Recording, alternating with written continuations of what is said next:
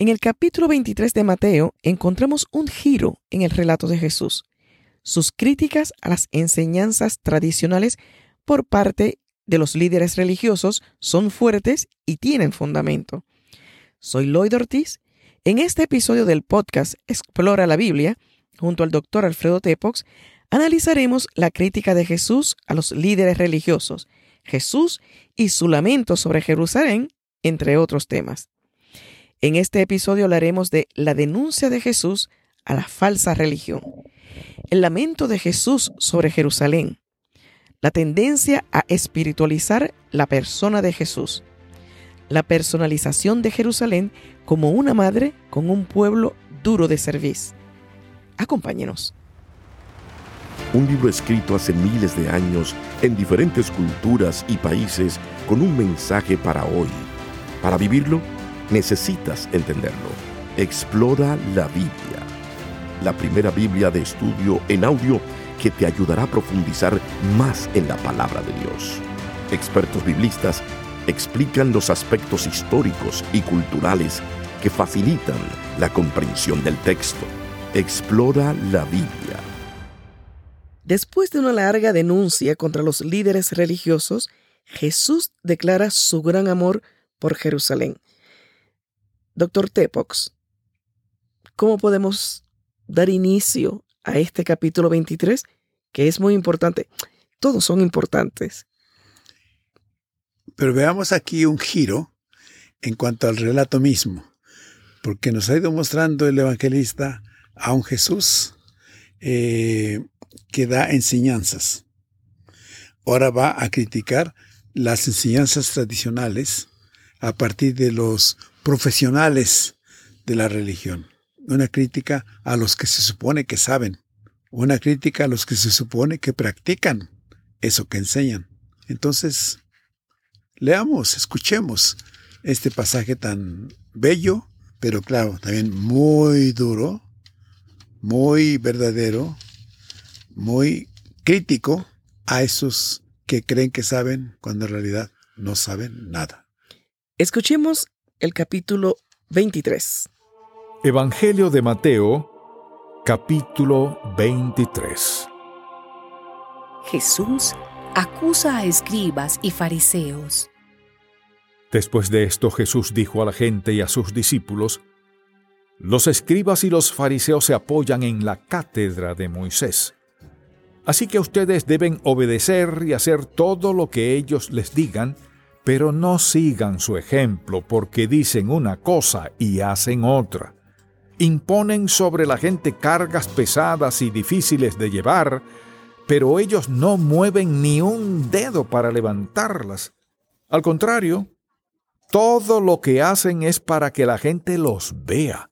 Ensanchan sus filacterias y extienden los flecos de sus mantos, y les encanta ocupar los mejores asientos en las cenas y sentarse en las primeras sillas de las sinagogas, y que la gente los salude en las plazas y los llame rabí, rabí.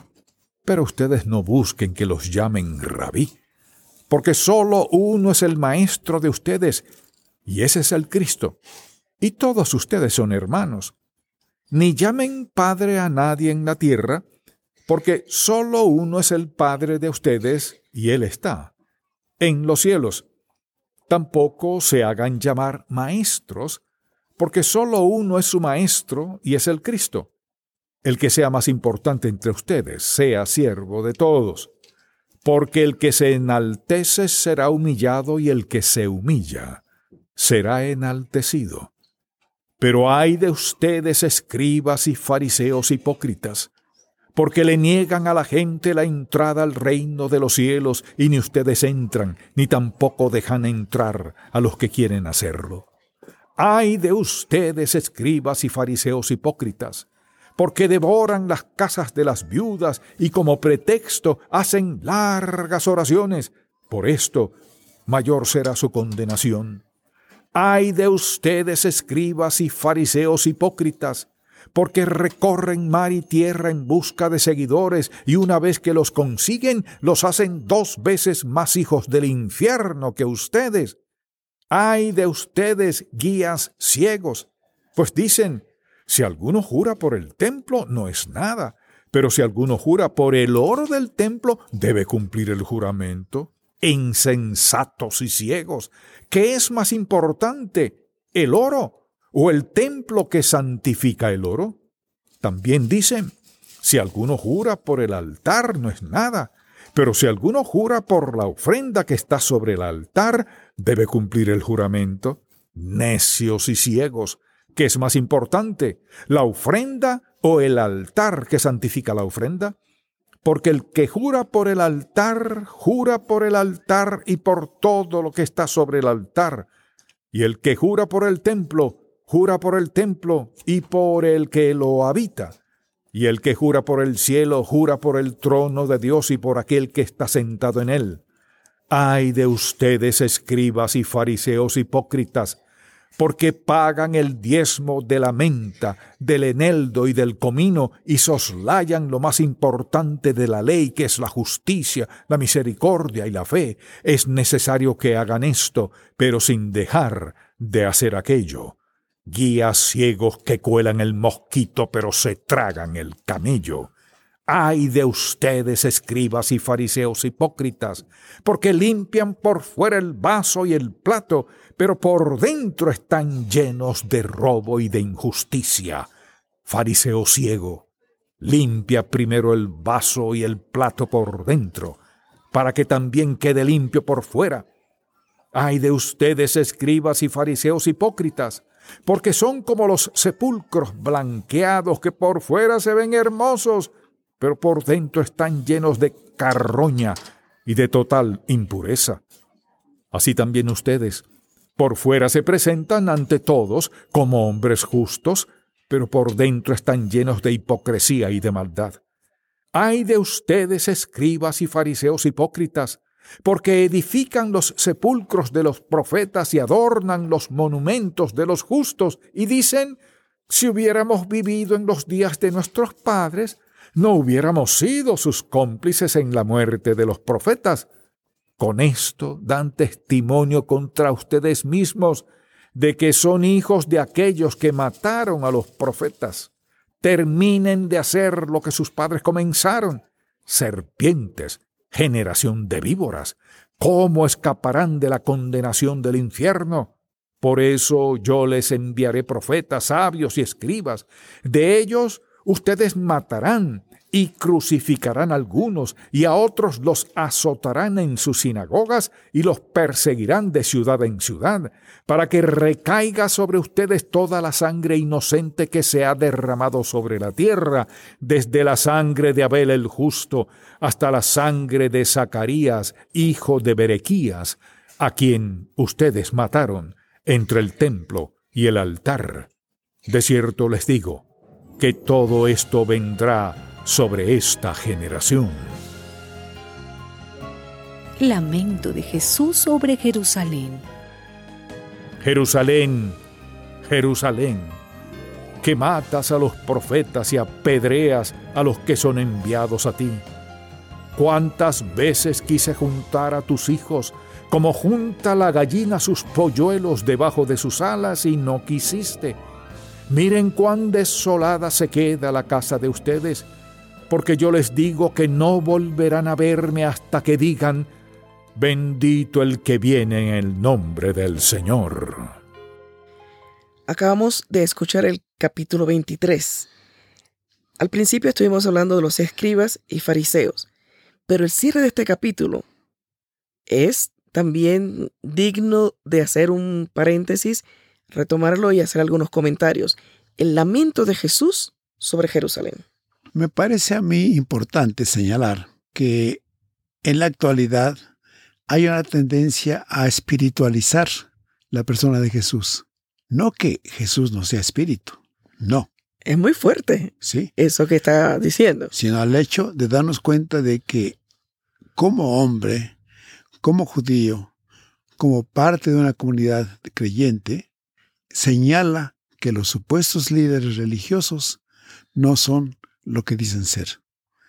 Y las frases que usa son muy duras, contundentes y francamente de una denuncia a la falsa religión.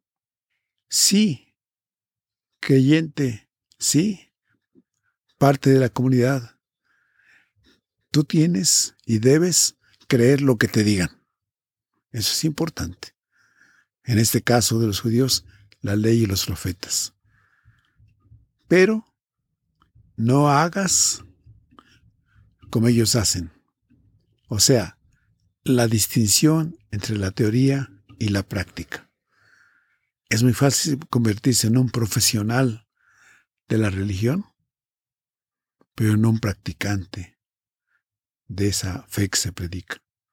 Sepulcros blanqueados, hipócritas, y lastimosamente debo decir, eso es todavía una triste realidad. Entonces, atender a esta crítica tan dura y corregir el rumbo, que es lo más importante, me parece fundamental al acercarnos a este texto. Hay un lamento muy importante en el versículo 37, ¿no? Sí. ¿Cuántas veces quise juntar a los hijos como junta la gallina a sus polluelos debajo de sus alas? Y no quisiste. Sin embargo, el último versículo, el 39, qué manera tan hermosa de cerrar. Bendito el que viene en el nombre del Señor. Yo creo que tendemos nuevamente, así como hemos espiritualizado, perdónenme la expresión, pero es la realidad, a la persona de Jesús y hemos perdido de vista su calidad humana, así también hemos espiritualizado la sede, el centro de la fe en un lugar, en este caso en Jerusalén. Y hemos aprendido de la comunidad judía ese deseo por ir a la cuna de nuestra fe, por ir por lo menos este año sí, en Jerusalén nos vemos. Pero no basta con ir a visitar el lugar sagrado. No, y Jerusalén aquí está personalizado como una mujer, como una madre, y esa madre, lejos de recoger a los hijos, los esparce cada uno por su camino. Entonces Jesús aquí señala algo muy interesante, que Él, como embajador del amor de Dios, ha buscado ese encuentro del hermano con el hermano, del hermano con la madre, de cobijarse literalmente y metafóricamente bajo las alas de la gallina madre, y el hijo rebelde, calificado siempre a través de la profecía del Antiguo Testamento como un pueblo contumaz, duro de cerviz, un pueblo terco, que hace su voluntad y nunca la voluntad del Padre. Entonces, creo que no basta con hacer peregrinaciones a Jerusalén. Ah, que se hagan está bien, pero que se entienda cuál es el objetivo de esa peregrinación. Es el encuentro o reencuentro, idealmente reencuentro, con las raíces de nuestra fe en, un simbolismo de fraternidad entre nosotros. De otra manera, no, seguiremos esparcidos, seguiremos cada uno por nuestro camino. Y entonces la frase final que usted señala muy bien, bendito el que viene en el nombre del Señor, es lo que ya vimos en el capítulo 18. Entra Jesús, 17. Entra Jesús y bendito el que viene en el nombre del Señor. O sea, es una, una bienvenida, pero en este caso, una bienvenida real, efectiva, de corazón. No quiero añadir nada más. Cerramos. Cerremos. El episodio 23. Te invito a que sigas juntos con nosotros y que puedas seguir reflexionando sobre este libro tan hermoso que es el Evangelio según San Mateo. ¿Sabes que puedes encontrar más información en la Reina Valera Contemporánea, edición de estudio, en su formato impreso? Te invito que también la consultes. Muchas gracias por tu atención y nos escuchamos en el siguiente episodio. Un libro escrito hace miles de años en diferentes culturas y países con un mensaje para hoy. Para vivirlo, necesitas entenderlo. Explora la Biblia, la primera Biblia de estudio en audio que te ayudará a profundizar más en la palabra de Dios.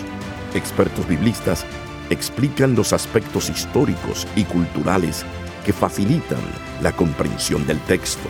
Explora la Biblia